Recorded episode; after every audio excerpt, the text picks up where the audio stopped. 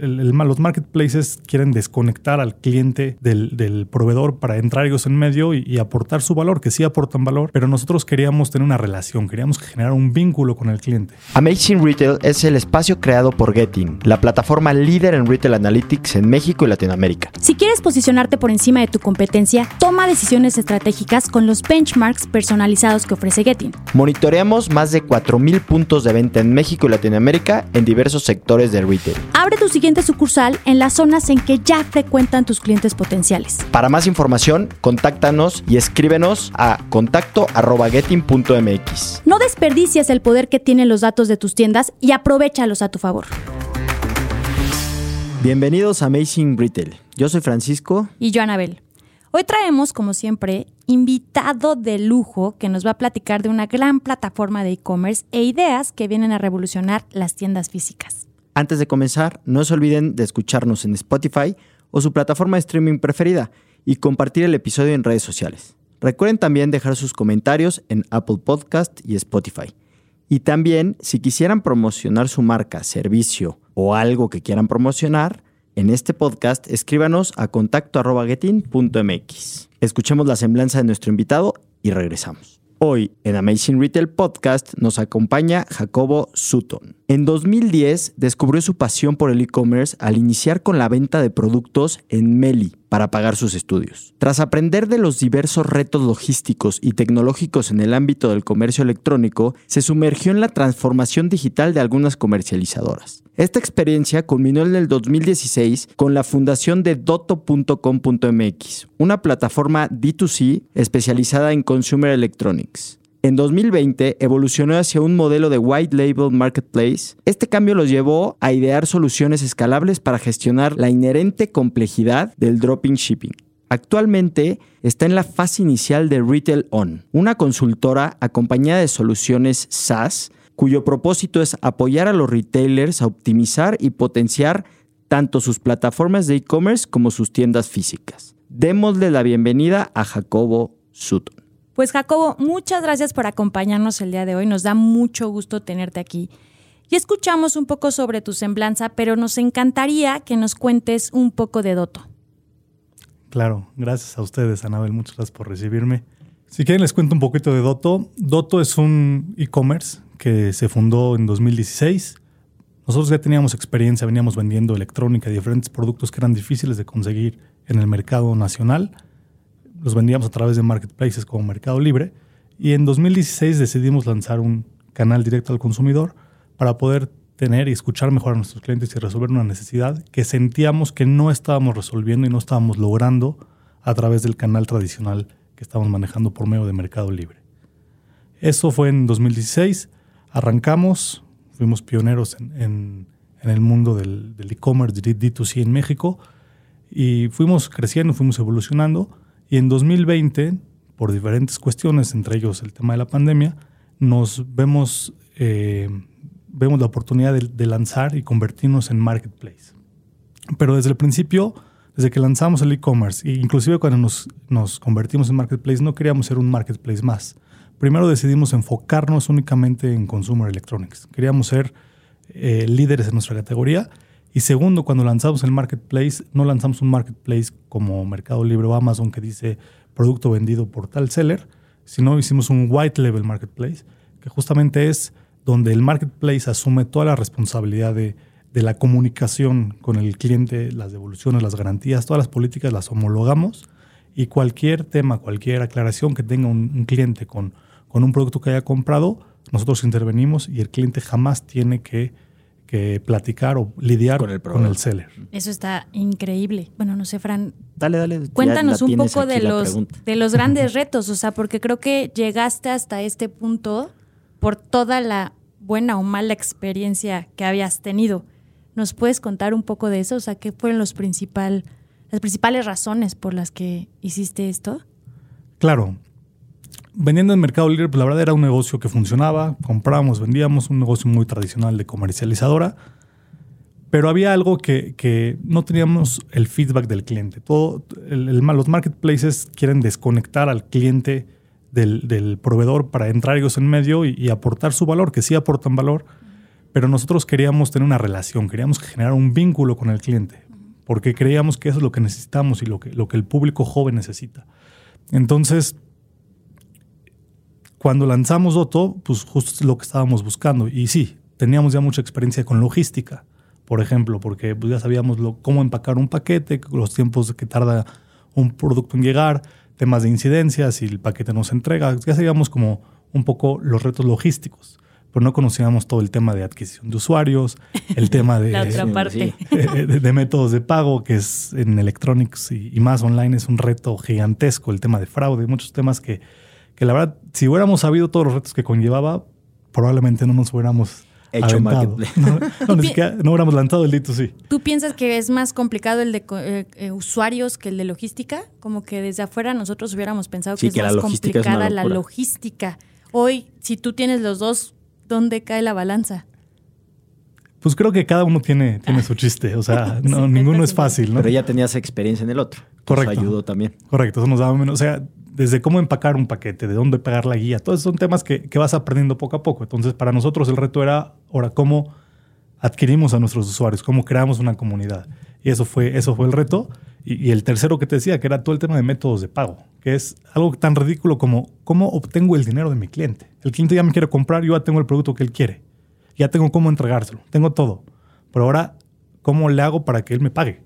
Que algo que, no entendemos porque es súper fácil. O sea, en, el mundo físico, en el retail normal, claro. pues aquí está el dinero, todavía aquí está con mi cartera, aquí está el dinero, aquí está la tarjeta. Pero, pero en e-commerce eso se vuelve todo un reto. Y Justamente ahorita ya nos dijiste varios retos que, han ido teniendo.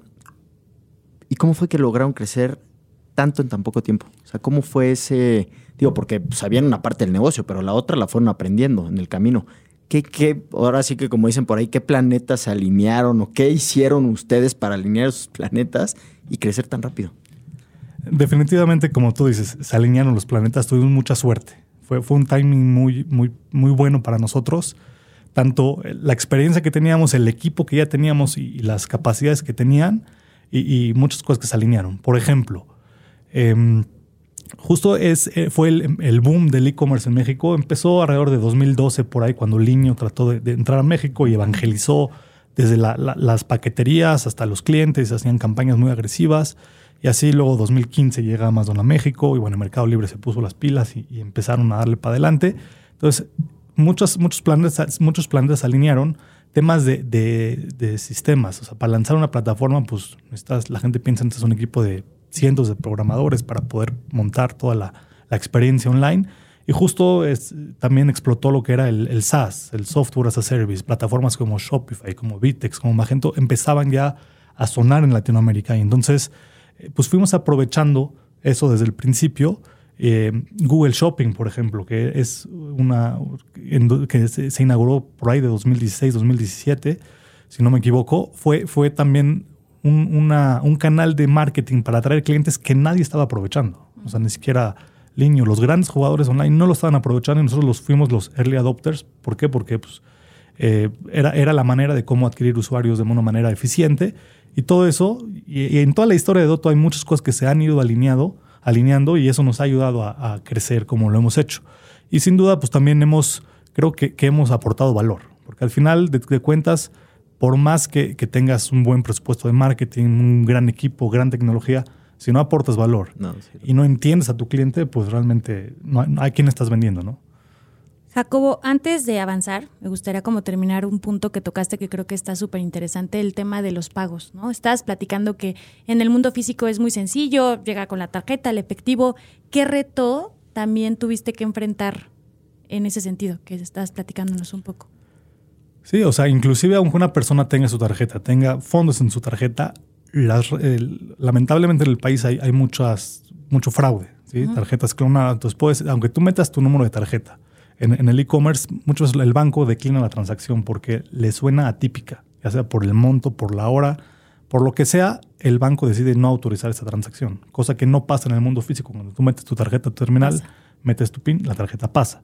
Entonces, por ejemplo, ese es una, uno, de, los retos desde en tarjeta de crédito. Luego, en efectivo, pues, esta, como no, no, estamos presencial, frontal con el cliente, entonces no te puede dar efectivo. Necesitas conseguir un intermediario para que te reciba el efectivo. Cuesta.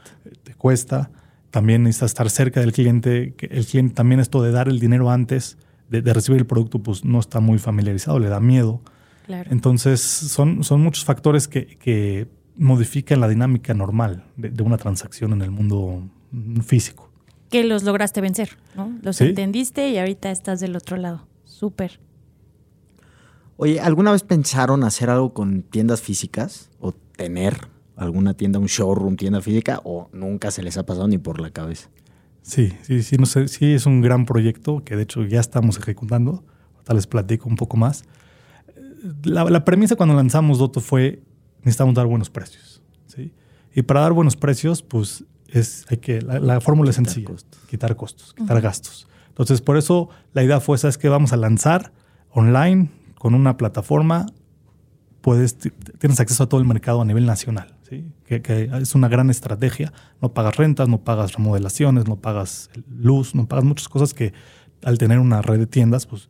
Nómina, empleados, robo hormiga, imagínate, es una cantidad, es un checklist impresionante. Rotación, todo lo que ya sabemos. Sí, sí, suena, no pagas guante, o sea, hay muchas cosas que no pagas y suena muy atractivo y por eso pues fue que, que, dijimos vamos por ahí, porque queríamos dar muy buen precio, muy buen servicio, tienes concentrada y tienes mucho control de tu operación pero definitivamente también tiene sus grandes retos. Los que ya platicamos, la interacción humana es, es vital. Eh, como dices tú, showroom, poder ver el producto antes de comprarlo, pues también es, es, muy importante. Entonces, ahorita lo que estamos haciendo, estamos, tenemos ya tres puntos físicos abiertos. Son, son islas de 9, de 9 a 12 metros en diferentes centros comerciales. Ahorita estamos empezando solamente en Ciudad de México. Y la idea es ir, conforme pase el tiempo, ir abriendo más puntos, diferentes formatos y lo que buscamos ahí no es tanto transaccionar, porque no tenemos, son 12 metros, no puedes tener Tanto la página. producto, sí, todo lo que te cabe, ¿no? en una página no, va.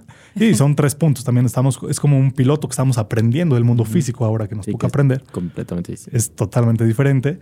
Entonces tenemos ahí a lo mejor los 20, 30 SKUs más vendidos en la página. Usamos los datos que nos da la página para entender inclusive a nivel eh, geográfico, qué, productos se mueven más en cada zona y damos ahí los 20, 30 productos. Tenemos poco stock de estos 30 SKUs, pero el cliente puede llegar ahí, ya sea a, usar el producto, probarlo y luego irse a su casa y comprar en la página o comprar ahí mismo y llevárselo ahí mismo. O si es un producto que no tenemos en punto físico, puede comprarlo, pagarlo ahí y se le manda desde el, desde el CEDIS. El claro ejemplo de omnicanalidad. Justamente, es, es una omnicanalidad. Jacobo, cuéntanos algo. También sabemos que, tienes Retail On. Eh, ¿De dónde salió esta idea? ¿Qué necesidad detectaste? Platícanos un poco también. Claro. Retail On está recién sacado del horno. Es un proyecto que tiene dos, tres meses. Pero nos entusiasma muchísimo porque Retail On, ¿cómo nació? Después de todos estos retos que hemos tenido, pues algunas cosas las resolvimos usando tecnología que ya existía, como mencionaba el SaaS, Shopify, Vitex, ese tipo de cosas, inclusive en, temas de fraude usamos algunas herramientas que ya existen, pero hay otros temas que, que no hemos, eh, por ejemplo, al convertirte en marketplace pierdes todo el control de la operación. Entonces nosotros tuvimos que desarrollar un seller center para que los sellers puedan desde ahí cargar su producto, facilitar todo el onboarding de su producto, eh, manejar sus precios, inventarios, una vez que se vende el producto, gestionar las órdenes, despacharlas al cliente final, y de ahí todo el seguimiento de que se le entrega al cliente. Entonces era una herramienta que no existía. Los grandes, Mercado Libre y Amazon, tienen hechas a la medida, pero, pero no te las rentan, no te las venden. Entonces tuvimos que desarrollarlas desde cero. Y entonces fueron muchos años de trabajo y mucho dinero invertido. Y ahorita que ya desarrollamos la herramienta y, vemos que no somos los únicos que nos queremos volver marketplace, hay muchas, muchos jugadores de nicho que quieren volverse marketplace. Entonces decimos, pues ya tenemos el conocimiento, ya tenemos la tecnología, pues podemos capitalizar y ayudar a otros a, poder hacer lo mismo y, acortar su, curva de aprendizaje con, todo lo que ya hemos desarrollado. Eso por un lado, e, esa es una solución que tenemos, el Seller Center. Por otro lado, hablando ahorita de los puntos físicos, también nos encontramos que para dar una experiencia omnicanal, cuando eres un pure player, normalmente la historia es al revés. Tienes tiendas y quieres abrir un, e-commerce, entonces ya hay más herramientas para, para ir, ir hacia el otro lado. Sí, completamente. Pero cuando eres un e-commerce pure player y quieres abrir un punto físico no hay tantas herramientas. Cuesta mucho, ¿no? Y vienes acostumbrado a tener mucha información y pasas a un lugar que no hay información, ¿no? Justamente. Entonces, entonces, eh, también estamos desarrollando herramientas desde métodos de pago y omnicanalidad que ayudan a los comercios a entregar una experiencia única, una misma experiencia independientemente del punto de contacto del cliente. Increíble. Que aquí viene algo que nos encantó a Frank y a mí, de verdad, felicidades por eso, que es el tema del pasillo infinito. ¿Qué cosa tan más maravillosa se te ocurrió? o sea, creo que, ¿cómo surgió esta idea? Platícanos. Supongo que es derivado de Retail o algo así. Sí, pues ahorita que lo mencionas, o sea, no, yo no lo veía como una gran idea, yo lo veía muy A mí fue algo muy natural. ¿no? Porque, es buena idea. No, es, buenísimo. O sea, el concepto es lo. Sí, además el nombre está increíble. O sea, está muy cool. O sea, el pasillo infinito. Platícales un poco qué es, porque es algo maravilloso. O sea, igual y tú lo ves tan natural, pero para las tiendas físicas es como, está increíble. Claro, es que justo cuando nace el proyecto de las tiendas físicas decimos, pues bueno, no puedo tener dos miles de cabos, no puedo tener todo. Entonces, ¿qué es que yo quiero entregar la misma experiencia? Y pues hay que empezar por el mismo catálogo, ¿no? Entonces sí, seleccionamos algunos esos pero ¿qué hacemos con todo lo demás? ¿Cómo logramos que los clientes puedan tener acceso al mismo catálogo estando en el punto físico?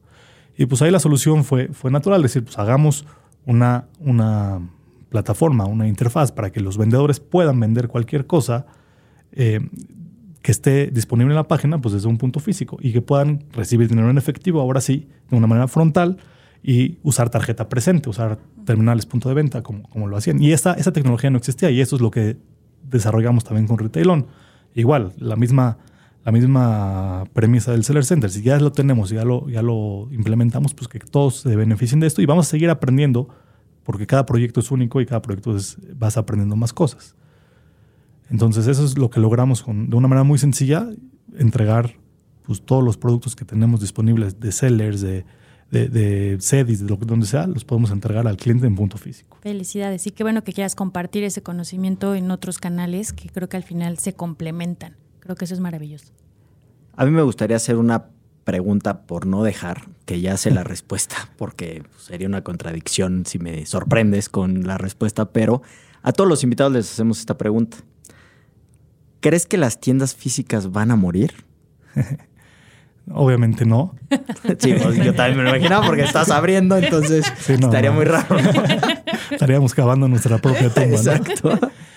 La tienda física como un punto de venta transaccional, creo que sí va a morir. O sea, es algo que, que va a dejar de ser rentable tener miles de metros para, para poder eh, simplemente tener, usarlos como almacenes, ¿no? También, digo, depende de la industria, pero muchas veces, por ejemplo, yo veo un supermercado, la gente cada, cada vez va menos al supermercado y, siguen teniendo el mismo tamaño. Entonces, creo que se tienen que convertir las tiendas en, en más un lugar donde se genere este vínculo y esta lealtad con, con, los clientes. Es una oportunidad para la marca de interactuar con sus clientes y, y de aportar valor lo que no puedes aportar tanto online o de, otra manera, pues hay, como decíamos, pagos en efectivo, que en México es, muchísimo.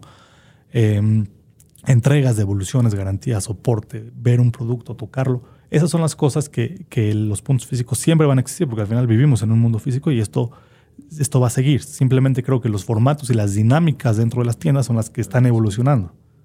Bien, sí de acuerdo. Coincido contigo además. Y Jacobo, ya para cerrar el episodio, siempre nos gusta terminar con alguna reflexión o algún consejo que les quiera le quieras dar a todos los retailers que nos escuchen. Sobre todo porque ya estás viviendo los dos canales. Claro. Yo creo que, que lo más importante es escuchar a nuestros, nuestros usuarios, escuchar a nuestros clientes, entenderlos. No solamente escucharlos, sino entenderlos. Porque a veces, como, como Steve Jobs decía, que si tú le preguntas al cliente qué es lo que va a querer, te, va a decir algo que, que, no es cierto. Va a decir, creo que, creo que era Steve Jobs, no sé quién era, que decía que si, Henry Ford hubiera preguntado al, a la gente que quería, le hubiera dicho, quiero unos caballos que corran más rápido. Nunca le habían dicho el coche. Entonces tú tienes el conocimiento del mercado, tú tienes mucho conocimiento de, de, de tu industria, pero al final dependes de aportar un valor al cliente. Entonces creo que lo más importante es entender al cliente, escucharlo para entenderlo y entonces construir toda tu solución con los enfocada en el usuario y con todos los datos que hay tanto en el mundo físico como en el mundo digital, creo que puedes ir entendiendo al cliente y nosotros tenemos a veces hacemos A/B test, por ejemplo. Mostramos dos diseños diferentes, al 50% del tráfico un diseño, al 50% del tráfico otro diseño. Y vamos entendiendo cómo se comporta el cliente. Y a veces eh, mostramos un diseño en Acapulco y uno en Ciudad de México. Y vamos a todo este tipo de cosas es, al final, esta obsesión de, de, centrarnos y entender al cliente. Y creo que eso es lo que, lo que hace a los retailers exitosos. Buenísimo. Muchísimas gracias, Jacobo, por acompañarnos. Pues sí, no me queda nada más que agradecerte y sin duda que tu historia y tu caso de éxito tiene que inspirar a la gente. Y además, las herramientas que tienes también, pues a todos los retailers que nos escuchan, pues aquí está. En algún lugar que te puedan encontrar, quieres dejar un contacto, redes sociales, algo para que te busquen, sobre todo para estas herramientas, los retailers creo que se pueden beneficiar mucho de ellas. Claro, pues gracias a ustedes. Y sí, en, LinkedIn estoy muy activo. Ahí pueden buscar como Jacobo Sutton, Jacobo con B de bueno, Sutton doble T. Y yo estoy muy activo y cualquier cosa ahí podemos conectarnos. Súper, pues muchas gracias, Jacobo. Gracias, Jacobo. Felicidades. Gracias a ustedes. Muchas gracias. Muchas gracias por escuchar el episodio de hoy. Recuerden seguirnos en nuestras redes sociales arroba mx y visitar nuestra página en internet getin.mx, en donde pueden consultar también todos nuestros episodios y más artículos que los ayudan a mejorar sus tiendas. Los esperamos el siguiente martes en punto de las 6 de la tarde con un episodio nuevo de Amazing Retail Podcast. Cuídense mucho, bye bye.